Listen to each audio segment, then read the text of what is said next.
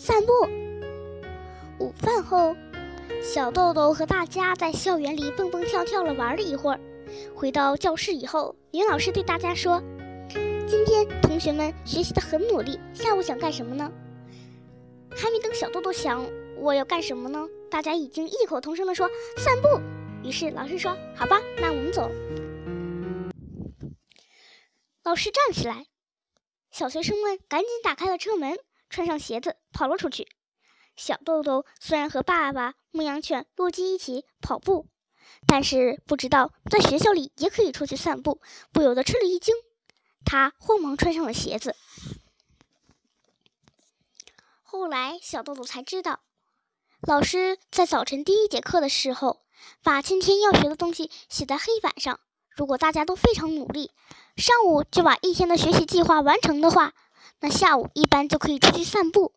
从一到六年级，这一点都是一样的。出了校门之后，女老师走在中间，九名一年级的小学生沿着小河边走。我们想去九品佛散散步。穿连衣裙的女孩说：“这个女孩名叫硕子。”硕子告诉小豆豆很多事情，像以前的九品佛水边都看过蛇，九品佛里面还有一口枯井，曾经有流星掉进井里。小学生们叽叽喳喳的说话，一边向前走。天蓝蓝的，许多美丽的蝴蝶翩翩飞舞着。大约走了十分钟，女老师停下脚步。指着黄色的油菜花问：“这是油菜花？油菜花为什么要开花？大家知道吗？”接着，老师讲起了雄蕊和雌蕊的知识。小学生们都蹲在路旁观察油菜花。老师告诉大家，蝴蝶也在帮助花儿开花呢。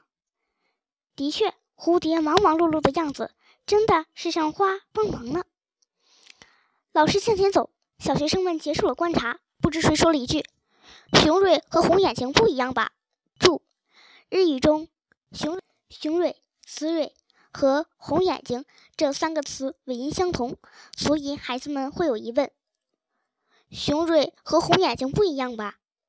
小豆豆心想：“大概不一样吧，但不确定。”不过，雌蕊和雄蕊都是非常重要的，这一点大家已经明白了。走了大约十分钟。他们看到了茂密的树林，那里就是九品佛的寺庙所在了。进了寺庙之后，素子说：“我们去看看有流星的井吧。”小豆豆嗯了一声，跟在素子旁边走过。说是一口井，实际上有他们的胸口那么高，是用石头砌成的。小豆豆想象了一下有水光的星星，什么也看不到。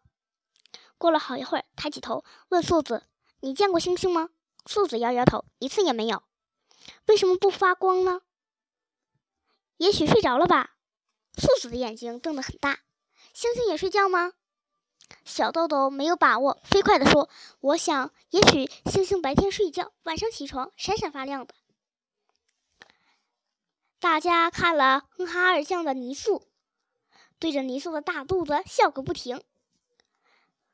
泥塑有点吓人，大家这么想着，偷偷的看了几眼，然后把脚放在天狗的大石头上。他们在池边转悠着，大家冲着在池水里的小船上的人喊：“你好！”在墓地四周，他们捡起了黑色的鹅卵石，玩起了跳方格的游戏。玩啊玩，大家玩的差不多心满意足了，特别是小豆豆。第一次出来散步，非常兴奋。每次发现什么新发现，就会发出惊喜的尖叫。春日的太阳有点西斜，老师说：“我们回去吧。”于是大家又走回了小路，向学校走去。对于孩子们来说，散步的时间是自由的，可以尽情玩耍；实际上，散步的时间却可以学习理科、历史。等宝贵时间，这一点孩子们还没有察觉到。小豆豆已经完全和大家成了好朋友，这感觉就像一直玩的老朋友一样。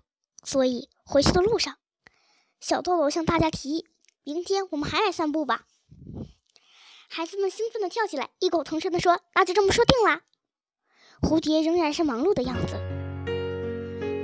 近处、远处的鸟儿传来了悦耳的歌声，小豆豆心被塞得满满的。